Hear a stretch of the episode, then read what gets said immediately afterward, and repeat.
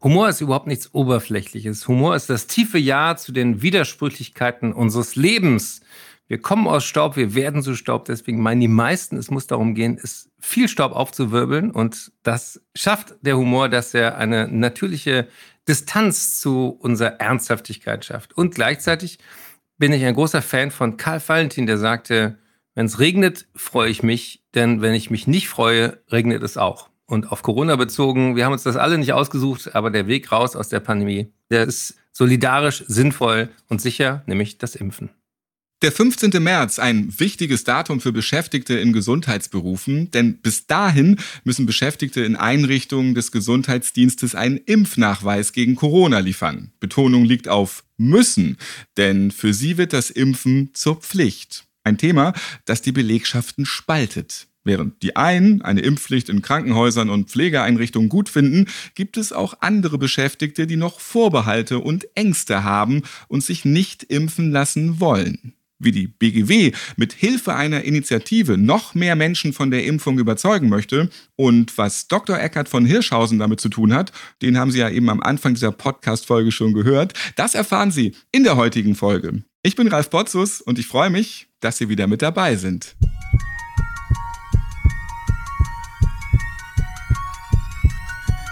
Herzschlag für ein gesundes Berufsleben.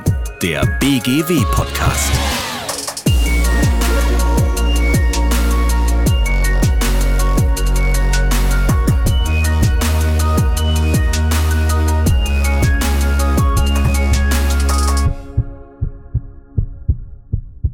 Die BGW möchte mit der Impfinitiative ein Zeichen setzen. Das Ziel, deutlich machen, warum die Covid-19-Impfung wichtig ist. Und sie unterstützen, wenn Führungskräfte Hilfe brauchen, wenn die noch überzeugen müssen. Und wie sie das machen, wie sie Beschäftigte unterstützen können dabei, haben wir kurz zusammengefasst. Impfen schützt mich, dich, alle. Unter diesem Motto steht die Impfinitiative der Berufsgenossenschaft für Gesundheitsdienst und Wohlfahrtspflege. Für die Aktion hat sich die BGW niemand Geringeren als Eckhard von Hirschhausen dazugezogen. Gemeinsam bieten sie Führungskräften und Beschäftigten beratende Unterstützungsleistungen an und rufen die Betriebe begleitend zur Teilnahme an einer Gewinnaktion auf.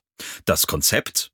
Einrichtungen, die zum Stichtag eine 100%-Quote abgeschlossener Impfungen nachweisen oder zumindest nah dran sind, kommen in die Verlosung. Zu gewinnen gibt es zum Beispiel einen Gesundheitstag mit Eckhard von Hirschhausen oder Humorworkshops plus Imagefilmproduktion mit einem Intro von ihm.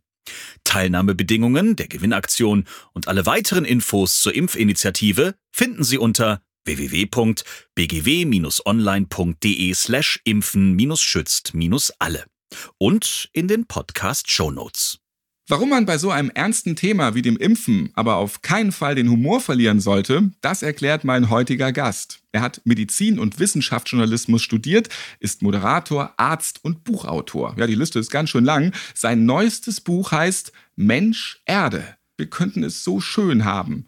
Und das ist im Mai 2021 erschienen. Außerdem setzt er sich mit seiner ersten Stiftung Humor hilft heilen in der Humanmedizin ein und mit seiner zweiten Stiftung Gesunde Erde, gesunde Menschen erforscht er die wissenschaftlichen Grundlagen und den engen Zusammenhang von Klima- und Gesundheitsschutz. Kürzlich wurde er zum Honorarprofessor in Marburg ernannt, Fachbereich Medizin an der Philipps-Universität. Ja, ich begrüße Dr. Eckert von Hirschhausen. Schön, dass Sie in diesem Podcast mit dabei sind.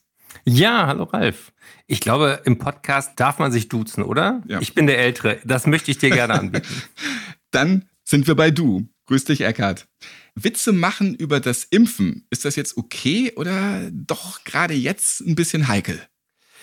Die Situation ist aufgeladen, die ist sehr emotional. Wir haben jetzt zwei Jahre Pandemie hinter uns und alle gehen so ein bisschen auf dem Zahnfleisch. Und natürlich erst recht alle, die im Gesundheitswesen nah dran sind an der Überlastung, an der Erschöpfung, an dem Burnout. Und äh, deswegen bin ich heute nicht als Unterhalter, sondern hoffentlich auch mit den Themen, die wir besprechen, erstmal daran interessiert, alle Menschen davon zu überzeugen, dass diese Impfpflicht eigentlich eine Kür ist, nämlich eine Wertschätzung der Wichtigkeit der Gesundheitsberufe gegenüber. Aus meiner Zeit als Kinderarzt kenne ich diese Diskussion um das Impfen. Natürlich will keiner was falsch machen, aber ganz viele von den Argumenten, die vorgebracht werden, sind letzten Endes nicht neu. Und deswegen ist es gut, wenn man da so ein bisschen Sachlichkeit reinbringt, aber hier und da werden hoffentlich auch die Menschen schmunzeln. Wie hast du selbst die letzten zwei Jahre mit Corona erlebt? Ist jetzt ja auch schon eine ganz schön lange Zeit. Ja, du hast ja erwähnt, dass ich verschiedene Standbeine habe. Ich bin eigentlich Bühnenkünstler im in der ersten äh, Priorität. Und alle, die was mit Live-Geschäft, mit Konzerten, mit Bühne zu tun haben, sind natürlich auch die allerersten gewesen, die von dem Nicht-Ausüben können ihres Berufs und ihrer Berufung betroffen waren. Ich habe die Zeit genutzt. Ich habe zum einen mein Buch Mensch Erde, wir könnten es so schön haben geschrieben, was auch schön geworden ist. Und ich habe für die ARD drei Dokus über Corona gemacht, weil ich wirklich dachte, ich bin zu lange aus der Medizin raus, um irgendwie im Krankenhaus hilfreich zu sein aber ich kann gut dokumentieren. Ich habe als erstes eine Woche auf der Intensivstation begleitet und gezeigt, dass Corona eben keine Grippe ist, dass es sehr schwere Verläufe gibt. Ich habe dann Patientinnen und Patienten auch mit Long-Covid in der letzten Doku begleitet und das hat auch ganz viel mit dem Gesundheitswesen zu tun. Und dazwischen war ich dann selber Proband für eine Impfstoffstudie, weil ich zeigen wollte, wie viel Genauigkeit, wie viel Hirnschmalz und Sicherheitsvorkehrungen in der Entwicklung von dem Impfstoff eigentlich Standard sind in Deutschland, weil das dachte ich, das ist das Beste, was man tun kann, einfach seinen eigenen Arm und seinen eigenen Körper hinzuhalten, als Zeichen dafür, dass ich davon fest überzeugt bin, dass wir total dankbar sein können, im 21. Jahrhundert zu leben, denn äh, viele Pandemien im letzten Jahrhundert waren einfach nur tödlich. Und ich kann bestätigen, Eckert sitzt hier vor mir und er sieht noch sehr gesund aus. Also Der das Arm hat alles funktioniert. Ja, genau. Das Impfen und vor allem die Impfpflicht, die sind ja nach wie vor ein großes Thema und für ein paar Beschäftigte im Gesundheitswesen sogar ein sehr schwieriges Thema. Woran liegt das deiner Meinung nach? Ich habe auch in all den drei Dokus immer die Mitarbeitenden aus den Gesundheitsberufen, vor allen Dingen auch die Pflegefachkräfte, gefragt. Und auf den Intensivstationen zum Beispiel war es überhaupt kein Thema. Da waren 100 Prozent der Teams sofort geimpft, als sie dran waren. Die haben sich eher gewundert, warum in der Priorisierung in Deutschland manche 95-Jährigen zuerst geimpft wurden, kann man darüber streiten, ob das die richtige Priorität war. Ich hätte zuallererst mal alle Gesundheitsberufe durchgeimpft und zwar nicht nur in Deutschland, sondern auch weltweit. Das haben wir auch nicht hingekriegt mit vielen Schäden für die globale Gesundheit. Aber um jetzt mal in Deutschland zu bleiben, haben wir auch natürlich über Jahre und Jahrzehnte wirklich zwar immer gesagt, wie wichtig Pflege ist, aber wir haben ganz viele wichtige Weichenstellungen nicht gemacht. Und äh, dadurch habe ich das Gefühl, dass die Weigerung, sich impfen zu lassen, bei Einzelnen auch ein bisschen so eine Art Trotzreaktion ist, dass man sagt, ich lasse mir nicht alles vorschreiben. Und das ist ja auch immer bei jeder Pflicht. Da bin ich auch so, wenn ich von Dingen überzeugt bin, mache ich die gerne. Aber wenn jemand sagt, du musst das tun, da denke ich erstmal, nö, das entscheide immer noch ich. Und deswegen ist dieses Wort Impfpflicht halt auch so dämlich, weil es suggeriert, dass man von etwas überzeugt werden muss, wovon man selber nichts hat. Also wenn, wenn man einmal sich damit beschäftigt hat, dann ist doch klar, das Impfen, das mache ich erstmal für mich, weil ich selber geschützt bin. Ich mache es für dich, weil ich dich nicht mehr anstecken kann.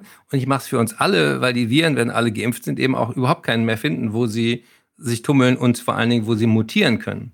Also die Tatsache, dass wir immer wieder mit neuen Varianten zu tun haben, hat ja maßgeblich damit zu tun, dass wir eben nicht weltweit geimpft haben. Und äh, deswegen kommen die aus Indien, aus Südafrika und so weiter und so fort, dort, wo sehr viele Ungeimpfte sind. Deswegen glaube ich, dass diese Reaktion, ich will erstmal abwarten, damit zu tun hat, dass man das Gefühl hatte, wir sollen jetzt äh, sagen Versuchskaninchen sein in der ersten Welle und das ist doch alles noch gar nicht untersucht. Deswegen breche ich da nicht den Stab über irgendjemanden, aber man muss sich klar machen, es gibt keinen Impfstoff in der Geschichte der, der, Medikamentenforschung, der so gut untersucht und dokumentiert wurde wie die aktuellen. Wir haben inzwischen mehr als die Hälfte der Weltbevölkerung einmal geimpft, vor allen Dingen natürlich in reichen Ländern. Aber da ist ja wirklich auch jede noch so kleine Impfreaktion und Nebenwirkung auch aufgefallen und dokumentiert. Und deswegen bin ich sehr sicher, dass das wirklich auch zum Beispiel keine unentdeckten Langzeitwirkungen gibt, was ja auch so eine Sorge ist. Dann wird immer erzählt, ja, wie war das denn bei der Schweinegrippeimpfung? Da gab es einzelne Fälle von der Narkolepsie. Die kam aber nicht irgendwie nach zwei Jahren plötzlich aus dem Nichts, sondern eine Langzeitwirkung ist eine Wirkung, die ziemlich nah an der Impfung selber auftaucht und dann nicht mehr weggeht, eben lange bleibt. Wenn es sehr seltene Dinge sind, braucht man manchmal lange, um zu verstehen, ach, das hängt mit der Impfung zusammen. Das ist zum Beispiel jetzt mit dem Guillain-Barré-Syndrom auch so. Ja, das ist so selten, dass du erstmal viel, viel Statistik brauchst, um überhaupt rauszukriegen, ist das das, was normalerweise auch in der Bevölkerung auftaucht oder hat es irgendwas mit dem Impfen zu tun? Das heißt also, es gibt ja diesen alten Spruch, häufig ist es häufiger als seltenes. Und das, was häufig beobachtet wird, dass der Arm wehtut, dass man ein bisschen Rötung an der Einstichstelle hat, das ist ja auch keine Nebenwirkung, das ist die Hauptwirkung. Dein Immunsystem reagiert. Und deswegen wäre ich sehr dafür, eine Nebenwirkung auch in den Beipackzettel zu schreiben, nämlich ich habe mich total erleichtert gefühlt. Ich habe echt gewartet, bis ich endlich dran war. Und ich war total froh, als ich wusste, jetzt habe ich alles dafür getan, dass ich selber keinen schweren Verlauf habe. Ich bin jetzt vom Todesfall durch Covid-19 geschützt. Ich bin ja auch nicht mehr der Jüngste. Ich bin mit über 50 und ein paar Kilo zu viel auch Risikogruppe. Und zum Zweiten weiß ich, ich kann jetzt andere nicht mehr so leicht anstecken. Und zum Dritten, ich habe einen riesen Respekt vor Long-Covid. Also diese Langzeitfolgen durch die Infektion und nicht durch die Impfung, die sind in Deutschland immer noch gar nicht richtig dokumentiert. Es betrifft eine Größenordnung von vielen, vielen tausend Menschen. Und, und das finde ich eben auch in diesem Kontext wichtig, da sind ganz, ganz viele Pflegefachkräfte dabei. Und du hast eben Nebenwirkungen, Beipackzettel erwähnt, die positiven Nebenwirkungen von einer Impfung. Man kann wieder mit gutem Gewissen im Restaurant neben den ganzen anderen vielleicht sitzen. Es ist dann eine Nebenwirkung, die man sehr gerne in Kauf nimmt. Das Impfen und vor allem die Impfpflicht, die sind wichtig. Und wieso sind genau solche Initiativen wie die von der BGW so wichtig? Und was denkst du, kann damit erreicht werden? Also wenn wir nochmal nach Long-Covid schauen, dann ist die BGW natürlich auch die Stelle, die zum Beispiel über Berufserkrankungen sehr gut Bescheid weiß. Und Long-Covid ist bei den Gesundheitsberufen in vielen Fällen tatsächlich eine Berufserkrankung. Warum?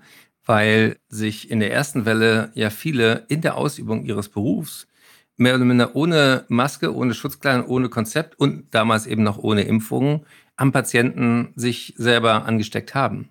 Und deswegen ist es so wichtig, daran zu erinnern, dass da wirklich Heldinnen und Helden des Alltags sind, die bis heute Mühe haben mit dieser Erschöpfung, mit äh, neurologischen Symptomen. Ich habe auch eine Physiotherapeutin in der Doku gesehen, die äh, wirklich physisch nicht mehr auf die Beine kam. Die, die, läuft jetzt zwei, drei Treppen und kann nicht mehr. Und vorher hat die Skilanglauf gemacht. Ja, also das bricht mir das Herz zu sehen, dass Leute wirklich noch gar nicht genau wissen, was ist Long-Covid, wie wird das behandelt. Und es gibt auch Leute, die wahrscheinlich gar nicht mehr so 100 Prozent genesen. Und das findest du eben hauptsächlich bei Ungeimpften. Und du findest es auch nach einem milden Verlauf. Das heißt also, dieses Argument, ja, ich habe es ja kaum gespürt, dass ich das hatte, heißt nicht, dass du vor Long-Covid geschützt bist. Und das ist das Tückische daran.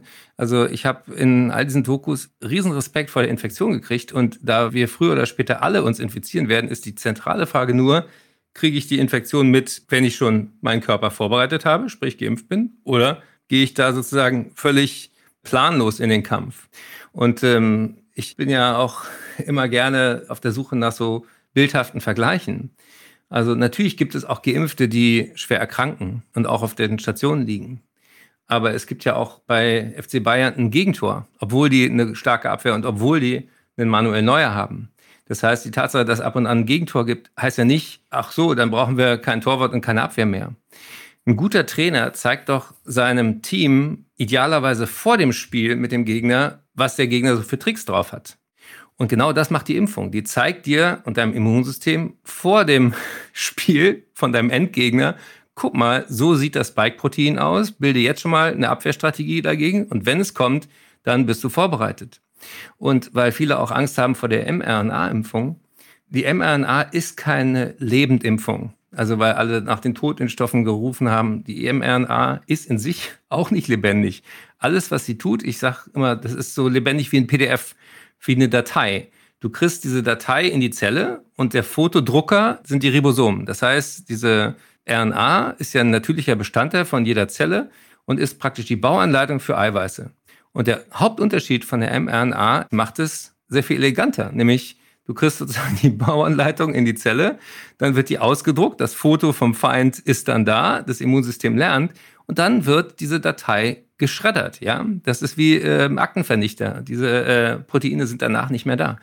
Und deswegen ist auch dieser Gedanke, das verändert irgendwas im Erbgut und so weiter. Das, ich verstehe, dass man irgendwie Sorgen hat, wenn was neu ist, aber das ist medizinisch überhaupt nicht möglich. Und weil wir auch über Humor gesprochen haben, ich habe einmal auch gepostet, Menschen, die glauben, dass die Impfung ihr Erbgut verändert, sollten das als Chance begreifen. Ja, das habe ich, glaube ich, auch auf Twitter gelesen. ja. Und du hast eben gesagt, äh, weil alle immer rufen, alle von den wenigen eben ungeimpften. Und du hast eben schöne Bilder gefunden und auch gute Argumente, vorhin auch schon erzählt. Dennoch habe ich oft das Gefühl, dass Verschwörungsgläubige es heutzutage so viel leichter haben, durchzudringen. Woher kommt das und warum sind sie mittlerweile so erfolgreich und stecken damit auch andere an? Und was denkst du, haben soziale Medien und vielleicht auch die Medienbranche im Allgemeinen damit zu tun? Ralf, da sprichst du einen ganz wunden Punkt an. Ich behaupte mal, historisch gesehen, ich bin Jahrgang 67 und ich wurde noch gegen Tuberkulose geimpft und gegen Polio. Und dass wir alle keine Angst mehr haben müssen vor Polio oder Pocken, das ist der Erfolg der Impfung hätte es in den 60er Jahren so ein Social Media und YouTube gegeben, ich wette, wir hätten immer noch Pocken und Polio. ja? Spinner gab es immer. Aber die Möglichkeiten, sich heute Gehör zu verschaffen mit völlig abstrusen Behauptungen, die ist exponentiell gestiegen. Und jetzt kommt noch bei Social Media ein Phänomen dazu, dass die Posts mit Hass, mit Kontroverse, mit total abstrusen Thesen am besten geklickt werden, weil der Algorithmus idiotischerweise nämlich alles, was sozusagen abweicht, höher bewertet als das, was stimmt und was wichtig ist, aber sozusagen für den Algorithmus langweilig. Und das führt zu einer totalen Verzerrung der Wahrnehmung. Und deswegen finde ich es ganz wichtig, dass man weiß, welchen Quellen im Internet kann ich vertrauen, dass man weiß, auch für Händewaschen ist ja die Idee, ich gebe keine Keime weiter an andere. Wir sollten auch genau solche Hygienestandards im Weitergeben von WhatsApp-Nachrichten handhaben, ja. Also nur weil ich irgendwas denke, oh, ist ja krass, oh ja, das muss ich erstmal meinen 30 besten Freundinnen und Freunden zeigen. Damit trägt jeder auch bei, auch wenn er gar kein Verschwörungstheoretiker oder kein Klima- und Corona-Leugner ist, dass sich so Unsinn irgendwie immer weiter nach oben schiebt in der Wahrnehmung. Und da gilt es, während den Anfängen und macht den Leuten klar, ja, die RKI-Seite ist schrottlangweilig, aber da stecken wirklich Wissenschaftler, Redakteure dahinter, die wissen, was sie tun. Und wenn jemand sich in den Keller stellt und sich da mit dem iPhone filmt, dann ist der nicht automatisch ein Rebell gegen das große System, sondern das sind, wenn man genau hinguckt, oft äh, Leute, die sich selber gerne darstellen, die das Gefühl haben, Sie durchblicken alles. In Wirklichkeit halten sie uns als Gesellschaft extrem auf und sie schaffen total viel Leid. Also ich habe ein ganz konkretes Beispiel im unmittelbaren Umfeld. Eine Mitarbeiterin von meiner Stiftung, die dort sozusagen für Kochen und so weiter zuständig war, äh, hat auf ihren Schwiegersohn gehört, der so ein Corona-Leugner war. Der hat irgendwelche arabischen Leugner-Videos gebinged und war überzeugt, das ist eine große teuflische Sache. Und dann hat er wirklich erreicht, dass seine ganze Familie ungeimpft blieb. Und aus dem Urlaub haben die dann die Delta-Variante mitgebracht. Und dann hat der Sohn auch noch seinen Vater infiziert, der gar nicht mit war im Urlaub. Und der Sohn und die Mutter haben das ganz gut überstanden. Und der Vater kriegte dann plötzlich Atemnot, kam auf die Normalstation, kam auf die Intensivstation, lag da vier, fünf Wochen und ist dann gestorben. Und bis heute sind die nicht geimpft. Das heißt also, ich habe mir den Mund fussig geredet und ich weiß, wie schwer es ist, wenn Menschen sozusagen, in der Psychologie nennt es sich das Rabbit Hole. Also du hast dich irgendwann wie so ein Kaninchen so eingegraben in deine Sichtweise, dass du nicht mehr rechts und links gucken kannst. Du kommst vor allen Dingen nicht mehr raus. Du kommst nicht mehr raus aus dieser Sackgasse, weil jetzt in diesem konkreten Fall, du müsstest dich ja dann auch mit dem Vorwurf auseinandersetzen, dass dieser Tod vermeidbar gewesen wäre. Der war unnötig. Der hätte nicht sterben müssen. Und das ist natürlich auch eine Last, die du trägst. Das heißt also, wir müssen uns viel mehr auch mit der Psychologie des Überzeugens beschäftigen und wir brauchen solche Fälle und äh, die müssen auch erzählt werden, damit wir wissen, mit Corona ist nicht zu spaßen. Auch wenn jetzt natürlich viele sagen, ja, Omikron ist nicht so schlimm wie Delta. Ja, aber das ist nicht die letzte Mutation und das ist auch nicht die letzte Welle, in der wir gerade stehen. Und deswegen nochmal, ich hätte mir auch gewünscht, dass wir um diese Impfpflicht herumkommen dass alle Gesundheitsmitarbeiter aus eigenem Antrieb das machen. Aber wenn das offensichtlich nicht so ist, dann unterstütze ich das voll, weil eben alle, die im Gesundheitswesen arbeiten, eine besondere Verantwortung haben, denn sie haben es zu tun mit vulnerablen Gruppen, wie das so schlau heißt, also mit Leuten, die vorerkrankt sind, die pflegebedürftig sind, die alt sind und die wir besonders schützen müssen. Und die persönliche Geschichte, die du erlebt hast mit deiner Mitarbeiterin, das ist natürlich sehr tragisch. Und es gibt natürlich auch viele dokumentierte Fälle, wo sogar auf dem Sterbebett am Ende Patientinnen und Patienten immer noch nicht wahrhaben wollten, dass sie überhaupt Covid-19 haben. Und man kann sich das in dem Moment tatsächlich nicht vorstellen. Stichwort Rabbit Hole. Wenn du jetzt so einer Person gegenüberstehst, die Bedenken hat, sich impfen zu lassen, was sagst du dann konkret? Du hast eben schon erwähnt, du hast dir den Mund fusselig geredet, aber womit versuchst du diese Person zu überzeugen? Ich würde erstmal zuhören. Ich würde versuchen herauszufinden, woher diese Informationen kommen. Und ich würde ganz konkret die Frage auch stellen, auf wen würdest du hören aus deinem Umfeld?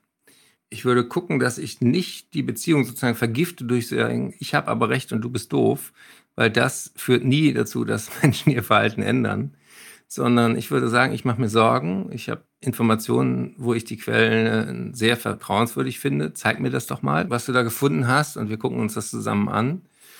Und dann ist es wichtig, eben auch zu wissen, wo es im Internet Seiten gibt, die falsche Informationen korrigieren. Also da gibt es die wunderbare Seite korrektiv.org. Da gibt es die Seiten von den öffentlich-rechtlichen, die Faktenchecks, die Faktenfuchs zum Beispiel im BR.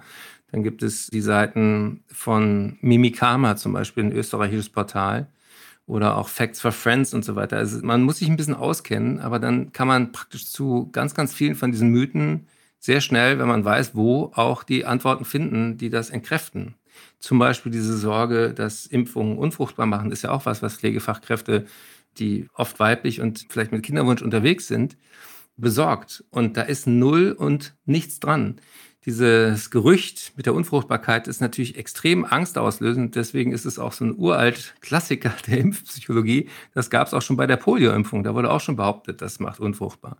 Ist seitdem die Geburtenzahl gesunken? Nein. Wir haben jetzt die halbe Weltbevölkerung geimpft. Gibt es seitdem massive Ausfälle an Geburten? Nein, ist nicht beobachtet. Auch in der Zulassungsstudie wurde in der Kontrollgruppe und in der Impfgruppe wurden Frauen schwanger, weil das Leben so spielt.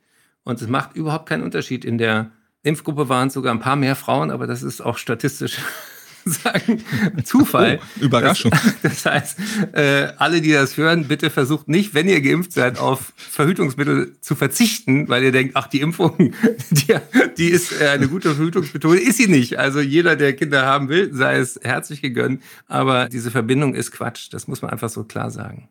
Das sind schon einige Tipps, wie man auf Nicht-Geimpfte eingehen kann und sie vielleicht vom Gegenteil überzeugen kann, mit Quellen arbeiten, mit Wissenschaft, mit Fakten einfach. Und was macht man aber, wenn jemand total resistent ist?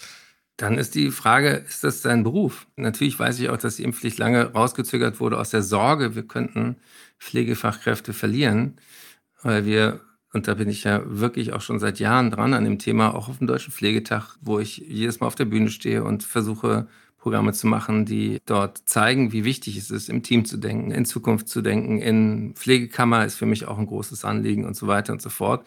Da kann keiner sagen, dass ich nicht äh, wirklich für jede Pflegefachkraft in diesem Land immer solidarisch kämpfe. Aber wer sich nicht solidarisch verhält, sprich wer ungeimpft bleiben will, auf Teufel komm raus, ist langfristig für diesen Beruf wirklich nicht geeignet. Ich sehe auch Pflegefachkräfte nicht nur sozusagen als eine Gruppe, die irgendwie beklatscht und aufgeklärt werden muss, sondern das sind ganz, ganz wichtige Multiplikatoren in die Mitte der Gesellschaft. Ja, was tun Menschen, die unsicher sind? Die fragen immer jemand, der im Krankenhaus oder im Altenheim oder sonst wo in der Pflege arbeitet, sag mal, wie ist denn das? Du bist doch nah dran. Du erlebst doch, wie es im Krankenhaus ist. Du hast Insider-Informationen. Und dann wünsche ich mir, dass jede Pflegekraft in diesem Land weiß, was die wichtigsten Argumente fürs Impfen sind. Und wenn dann auch Einzelne und gerade auch Menschen, die vielleicht nicht die Ausbildung hatten oder nicht Muttersprachler sind, wenn die dann irgendwie ihren eigenen YouTube-Quatsch da als Meinung von einer Pflegefachkraft rumposaunen, dann kriegt der ganze Berufsstand ein total schiefes Image.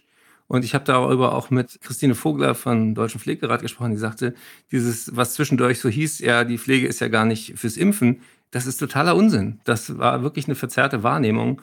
Damit macht man die Kompetenz, die ja Pflege auch haben, die kratzt man an. Und da würde ich dann auch sagen, wer bei seiner Meinung bleiben will, da müssen wir langfristig darauf verzichten, so hart es ist.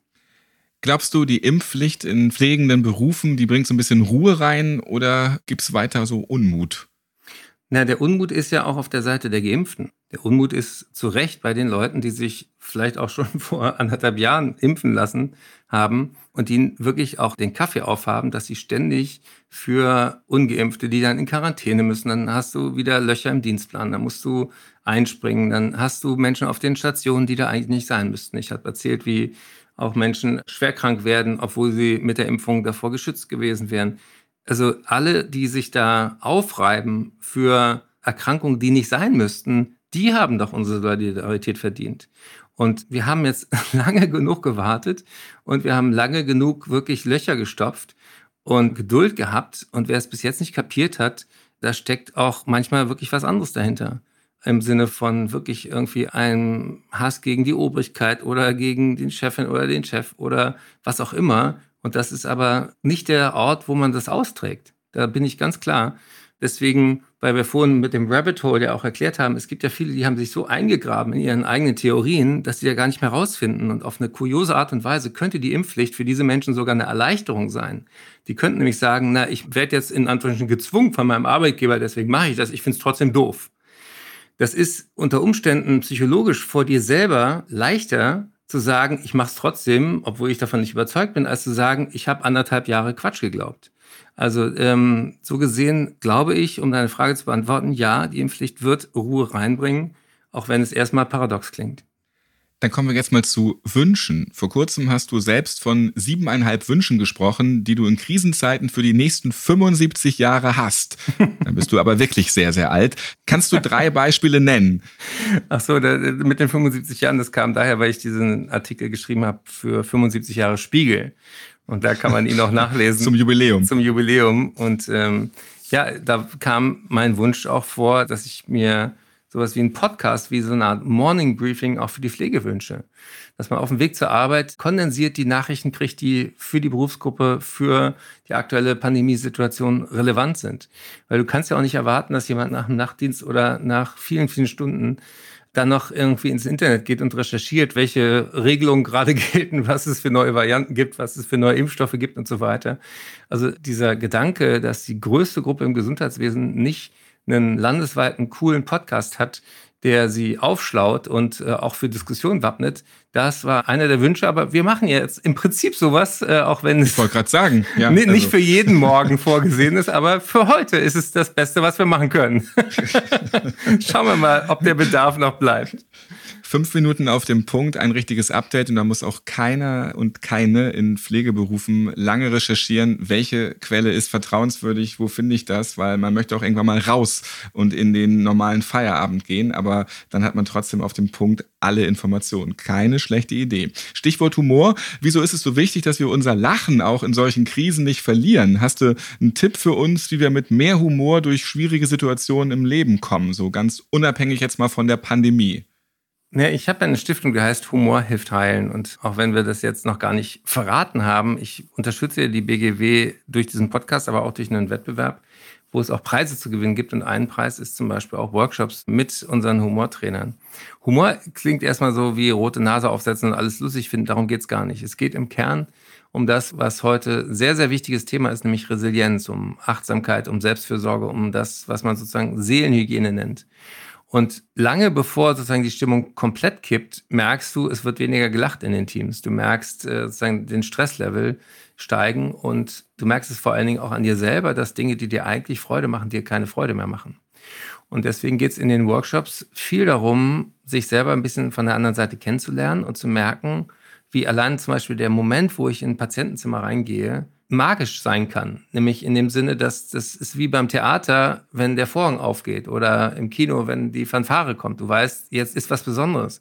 Und wir müssen immer wieder diesen Perspektivwechsel üben, dass wir uns vorstellen, okay, für mich ist es jetzt das zehnte Zimmer in der Reihe. Für den Patienten, der dahinter liegt oder die Patientin, ist es aber der Moment am Tag, auf den 24 Stunden lang jemand vielleicht auch gewartet hat. Vielleicht mit großer Sorge. Was ist das Ergebnis von einer Untersuchung? Oder was sind die Symptome? Ist das eine Nebenwirkung? Oder ist es normal? Und so weiter und so fort.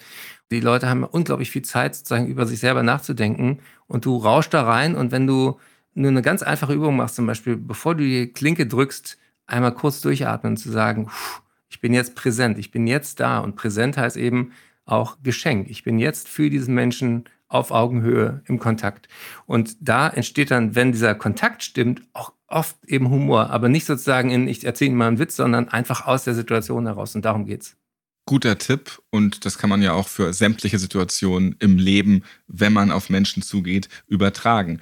Eckart, kannst du das Gewinnspiel ganz kurz mal erklären? Worum geht's da genau? Was kann man machen und wie kann man dabei sein?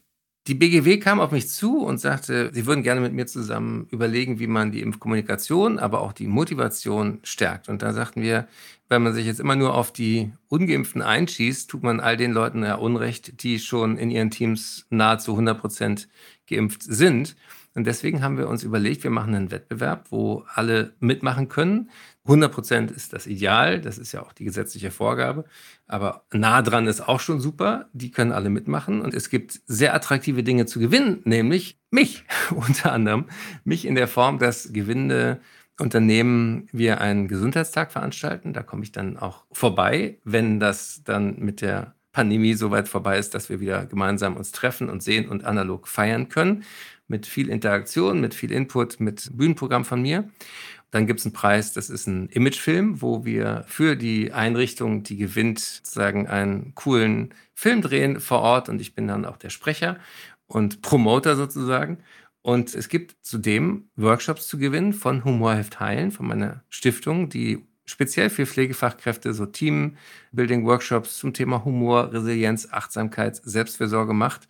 Und die machen total viel Spaß und da lernt man sich und die anderen im Team wieder von der anderen Seite kennen. Also auch das tut gut und sind kleine Dankeschöns für alle, die sich impfen lassen und sich damit auch solidarisch zeigen. Denn Impfen ist sinnvoll, sicher und für uns alle gut. Wie gehst du persönlich mit Krisen um? Gibt es Punkte, an denen du auch mal verzweifelst und das Lachen verlierst? Und ja, was machst du dann in solchen Situationen ganz genau? Ja, ich bin schon ernster geworden über die letzten Jahre. Das liegt aber nicht nur an der Pandemie, es liegt auch an meinem Engagement für die Klimakrise. Und am Alter. Ähm, ja. Wir haben schon mehrfach jetzt drüber geredet. Das Nervigste an der Pandemie finde ich ehrlich gesagt, dass sie uns derartig in den Medien, aber auch in den Familien und auch am Arbeitsplatz in Schlag nimmt und ständig beschäftigt und ständig sind wir irgendwie im Krisenmodus. Und dadurch kommen wir gar nicht dazu, uns mit den wirklich wichtigen Sachen im Leben zu beschäftigen. Und die größte Gefahr für alle Menschen auf diesem Planeten ist die Klimakrise. Und das ist mein Lebensthema. Seit drei Jahren habe ich die zweite Stiftung Gesunde Erde, gesunde Menschen gegründet. Und das ist sozusagen die Krise, vor der ich viel mehr Angst habe, dass die uns kalt erwischt. Die Klimaerwärmung, so komisch das klingt, wir hatten alleine 2018 hatten wir 20.000 Hitzetote. Selbst im ersten Jahr der Pandemie hatten wir im August mehr Übersterblichkeit durch Hitze als durch Corona. Das heißt also, wir haben weltweit über sieben Millionen Menschen, die an Luftverschmutzung sterben was maßgeblich mit fossiler Energie zu tun hat, was wir alles verbrennen. Das heißt also, wenn du mich fragst, welche Krisen betreffen mich gerade, habe ich das Gefühl, wir kommen auf ganz unstabile Zeiten zu. Und deswegen ist dieses Gefühl, wenn wir durch Corona durch sind, dann ist das Leben wie früher. Diese Illusion habe ich nicht mehr. Und ich glaube, vielen kommt so langsam auch der Verdacht, wir können froh sein, wenn wir schnell aus dieser Pandemie raus sind, weil wir haben noch ein paar dicke Bretter vor der Nase. Wir gehen durch die Pandemie und die Klimakrise ist auch präsent und da gibt es noch ganz viele Dinge, die wir jetzt aus beiden Situationen lernen können und da können wir ja auch das Positive herausnehmen, was wir eben jetzt in kürzester Zeit hier schon geschafft haben. Das vielleicht jetzt als positiver Ausblick zum Ende dieser Folge. Vielen Dank, Eckhard von Hirschhausen, dass du zu diesem wichtigen Thema Impfen dabei warst. Vielleicht konnten wir dem einen oder der anderen wichtige Tipps zum Impfen geben und ich hoffe, wir konnten auch noch ein paar mehr Menschen die Angst nehmen. Ja, bleiben Sie gesund und machen Sie es gut. Wir brauchen jeden und jede von Ihnen. Lasst euch impfen, wenn ihr es noch nicht seid und erzählt weiter. Impfen ist äh, ziemlich coole Sache. Das äh, sage ich nicht so einfach, aber ich habe mich überzeugen lassen und äh, stehe da voll dahinter.